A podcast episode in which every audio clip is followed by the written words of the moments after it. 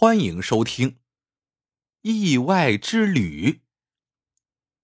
刘勇爱好户外运动，最近他看到了一个帖子，说远郊有座龙头山，山顶有块巨石，酷似龙头，被称为“老龙头”。帖子详细介绍了登山的路线，说可以当天来回，半山腰有个道观，鲁道长做的素面。便宜又美味。龙头山目前尚未开发，去玩的人还不多。刘勇当即决定周末就去。周六一早，他先坐旅游大巴来到山脚下，找到登山入口，便准备往上走。突然听到身后有人在叫：“兄弟，从这里爬山路太长，一般人我都不告诉他。”刘勇回头一看，是个山民打扮的光头男子，开着个电动三轮车。光头自称姓赵，说从另一条路上山要短一大半，他可以开车送刘勇去，给十元钱就成。刘勇半信半疑的上了车，不一会儿，来到一条小山路的起点。刘勇想用手机转账。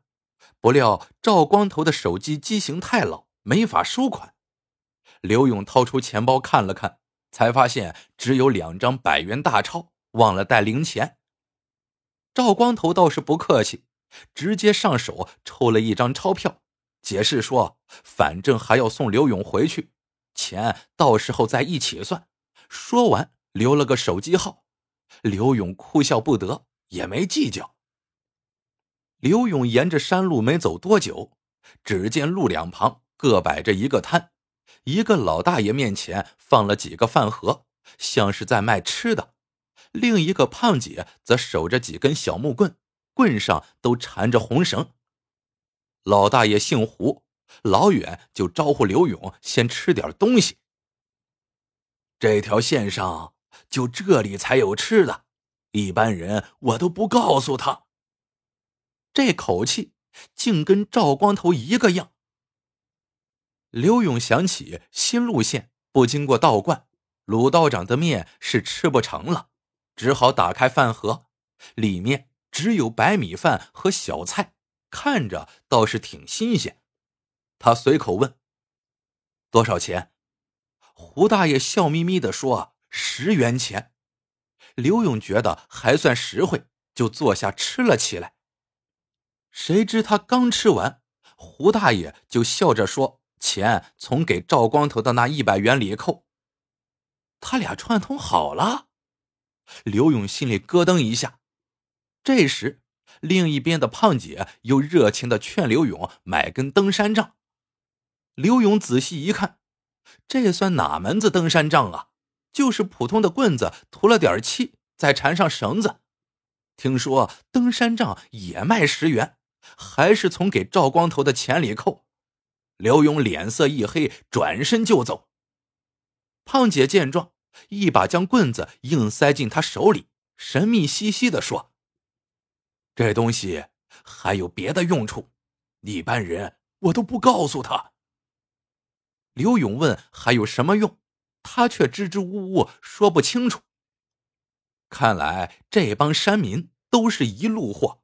这条线上存在一条十元消费链，刘勇后悔上了当，心一横，决定还走原来的路线。刘勇徒步回到最初的入口，重新向上进发，但很快他就发现这段路比想象中难走得多，爬了好久还没见传说中的道观。正郁闷时，刘勇抬眼一看，道观。已在不远处，他喜出望外，立刻又感觉不妙，竟有四条野狗接二连三冲出来，狂吠着朝他奔过来。刘勇吓得魂不附体，拔腿就往山下跑。跑着跑着，他发觉身后的野狗不见了，只见前头有个道士正往上走。道士自称是鲁道长，他笑道。这里有我在，看谁敢乱来！刘勇虚惊一场，便跟着鲁道长来到了道观，顺便品尝素面。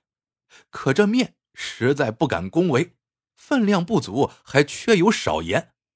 刘勇按照网上说的价格支付了十元钱，不料鲁道长却说涨价了，要收三十元。刘勇只好又补了二十元。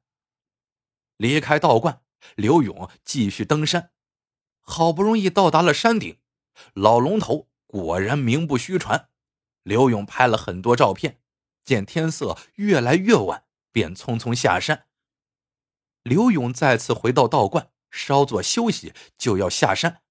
鲁道长眯起眼睛说：“这个时候了，等你下山，哪里还有车回去？”见刘勇慌了神，鲁道长说：“道观里可以留宿。”谁知刚走进客房，刘勇就捂紧了口鼻。这分明就是一排地铺，被子脏兮兮的，还散发着酸臭味他再问价格。更是被吓得不轻。鲁道长回答：“平时一个床位要两百五十元，今天给他优惠五十元。”刘勇这下彻底看清了，鲁道长跟赵光头他们是一丘之貉，全是敲诈旅游的高手啊！他气冲冲的转身就走，鲁道长在后面阴阳怪气的喊道：“你出去可别后悔啊！”刘勇愤愤的走出道观，可那群野狗又钻了出来。刘勇又惊又怕。正在这时，有个人影越走越近，居然是胖姐。他从背兜里抽出一根缠着红绳的小木棍，野狗们立刻四散奔逃。胖姐认出了刘勇，听他说了改变路线的遭遇之后，直摇头。说刘勇如果按照原先的小路走，早就能下山了。不过从这里也能绕回去，可以带他走。两人转到之前的路上，果然很快到了山脚。胖姐将刘勇领进一户农家，主人正是胡大爷。胡大爷叹口气说：“傻小子，饿坏了吧？”说完，赶紧去做饭。刘勇早已饿得不行，便狼吞虎咽的吃了起来。胡大爷笑着看刘勇吃饭，又开口道：“今儿个晚了，你就睡这儿吧，那钱还够。”刘勇一愣，瞅瞅黑漆漆的窗外，只好点头。胡大爷家的床铺虽然简陋，但还算干净。刘勇躺在床上合计。这连吃带住还包接送，只要一百元，人家也没多赚呢。这样一想，他的气渐渐消了一半。第二天一早，赵光头就赶到了胡大爷家，将刘勇送回乘车的地方，这才道出了来龙去脉。原来，眼看龙头山要变成旅游景点，有个无赖占了半山腰废弃的道观。养了一群凶恶的野狗，摇身一变成了鲁道长。他还以专业驴友的口吻在网上发帖，诱骗驴友上当受骗。山民们尝试了种种方法对抗无赖，但都失败了。还好，这个统一收十元的办法能引导旅客走正确的路线。胖姐的登山杖其实是打狗棍。他们拿过来痛打过野狗，所以野狗一见缠着红绳的棍子就会躲避。只有刘勇因为压了钱闹了误会，偏要重回老路，得了个教训。刘勇忍不住竖起大拇指，说：“回去后要写一篇稿子，标题就叫《龙头山开发在即，山民争当宣传龙头》。”赵光头哈哈大笑：“你真有才。”刘勇挤了挤眼睛：“我其实，在媒体工作，一般人我都不告诉他。”故事到这里就结束了。喜欢的朋友们，记得点赞、评论、收藏。感谢您的收听，我们下个故事见。